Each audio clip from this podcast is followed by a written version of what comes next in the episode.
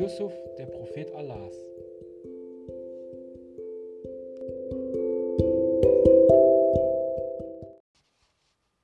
Yusufs Elternhaus Vor langer Zeit lebte ein kleiner Junge und der hieß Yusuf.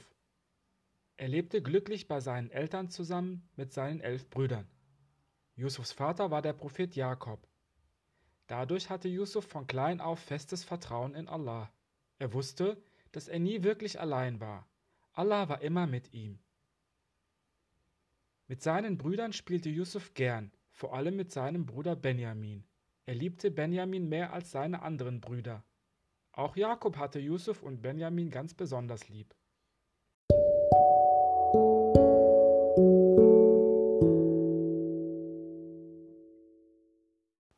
Yusufs Traum Eines Tages hatte Yusuf einen Traum.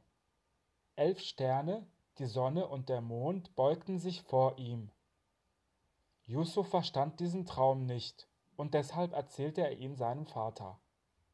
Als Jakob den Traum hörte, sagte er, Dieser Traum ist ein Zeichen Allahs, und so wird es geschehen.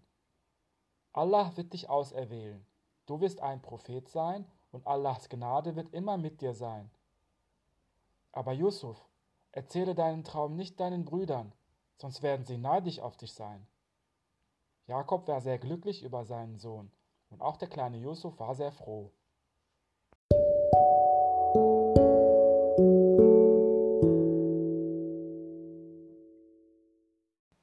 Die neidischen Brüder.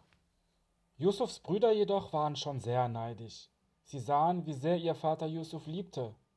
Deshalb setzten sie sich zusammen und überlegten, was sie tun könnten, um Yusuf loszuwerden. Am besten ist, wir töten Yusuf oder wir bringen ihn ganz weit weg, sagte einer der Brüder. Ein anderer Bruder schlug vor, es ist besser, wenn wir ihn nicht töten, sondern einfach in einen tiefen Brunnen schmeißen. Dann wird ihn schon jemand finden und ihn mitnehmen. Damit waren die anderen Brüder einverstanden, und so wollten sie ihren Vater überreden, Yusuf am nächsten Tag mit ihnen gehen zu lassen.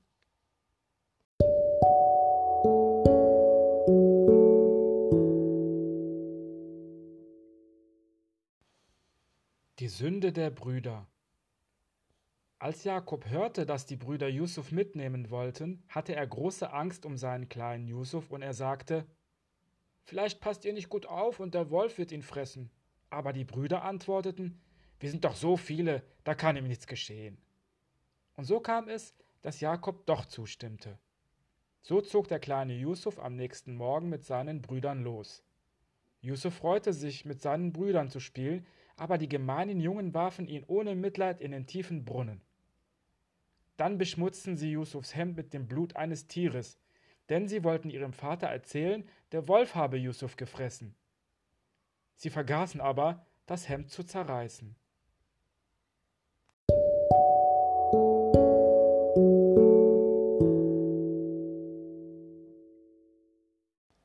Die Lüge der Brüder Als die Brüder abends wieder nach Hause kamen, taten sie so, als seien sie traurig, und sie begannen sogar zu weinen.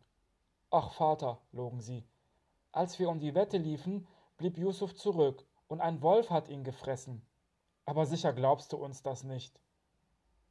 Und sie zeigten ihm Yusufs blutbeschmiertes Hemd. Aber Jakob erkannte die gemeine Lüge, da das Hemd nicht zerrissen war, und er sagte, Das habt ihr euch ausgedacht. Aber ich werde Allahs Beistand erflehen und versuchen, alles mit Geduld zu ertragen. Jakob war furchtbar traurig wegen Yusuf und er weinte aber er vertraute auch auf Allahs Hilfe.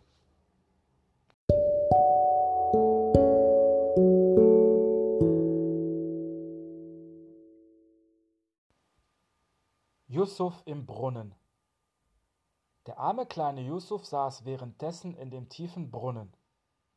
Rundherum die feuchten, kalten Wände, sonst gab es nichts für ihn zu sehen. Kein Geräusch war zu hören, denn außer ihm war keiner in der Nähe. Wie schrecklich muss er sich gefühlt haben, als seine eigenen Brüder ihn in den Brunnen warfen.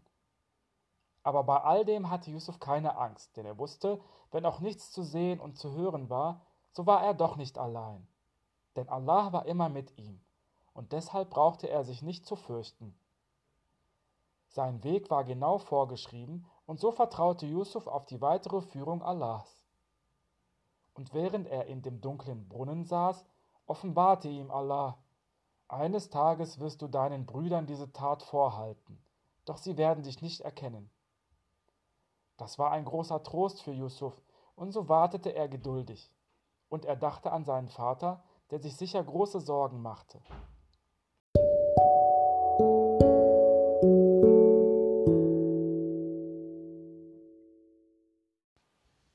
Die Karawane Während Yusuf noch immer im Brunnen saß, hörte er plötzlich Geräusche. Eine Karawane näherte sich, und da die Reisenden durstig waren, gingen sie Wasser holen. Doch in dem Brunnen war gar kein Wasser. Welch ein Glück, rief der Wasserschöpfer, hier ist ein Junge. Und sie versteckten Yusuf zwischen ihren Sachen und nahmen ihn mit, um ihn zu verkaufen. So kam Yusuf nach Ägypten. Der Mann, der Yusuf kaufte, war ein sehr reicher, angesehener Mann, der keine Kinder hatte. Und so hatte Allah es gewollt, dass Yusuf bei einer reichen Familie in Ägypten weit weg von seinen Eltern aufwuchs. Und er wohnte in einem richtigen Palast.